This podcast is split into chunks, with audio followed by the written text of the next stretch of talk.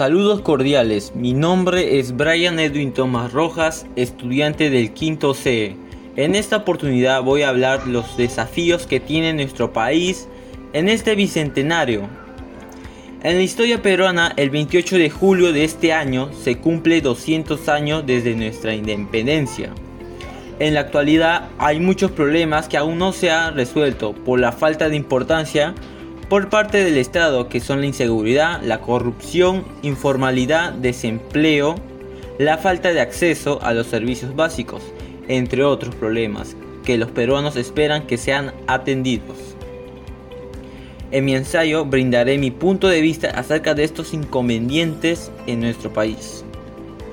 Estoy disgustado y molesto por los principales que atraviesa nuestro país y que aún no se ha podido resolver ya que en los últimos años hubo un incremento en las cifras de estos. De cierta, de cierta forma, estas problemáticas causan el estancamiento en nuestro progreso económico y nuestra calidad de vida. La pandemia produjo que el Estado establezca la cuarentena nacional para toda la población, para así reducir los contagios y tener bajo control. Pero lamentablemente no se pudo porque provocó que los problemas aumentaran y así afectando a muchas personas. La tasa de desempleo estuvo cerca de triplicarse en el tercer trimestre del año, al pasar de 3.5% en ese mismo periodo del 2019 al 9.6% del 2020. Según la encuesta nacional de hogares del Instituto Nacional de Estadística e Informática, INEI, y la principal causa fue cuando el presidente declaró el estado de emergencia como una medida de disminuir los contagios del COVID-19. Pero muchos no han estado de acuerdo porque muchas personas que están en la pobreza tienen que trabajar día a día para satisfacer sus necesidades.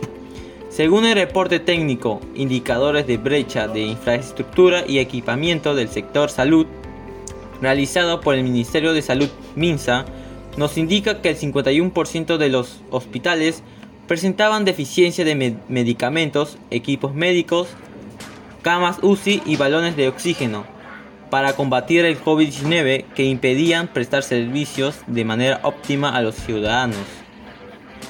El problema de la inseguridad ciudadana aumentó este año según la opinión de los ciudadanos a través de la estatista, que nos indica que el 44.8% aprueba que hay mucha inseguridad, transmitiendo temor y ansiedad, por si en algún momento llegan a ser víctimas de la delincuencia. Concluyo así que la pandemia ocasionada por el coronavirus ayudó a agravar la situación de nuestro país, afectando gravemente el sector de salud, educación y economía a nivel nacional, ya que incluso antes de la llegada de este virus, estos sectores estaban en decadencia y en el olvido por parte de nuestro Estado. Y por último, mencionaré un mensaje reflexivo, que es, solo podemos hacer poco, juntos podemos hacer mucho, creado por Helen Keller.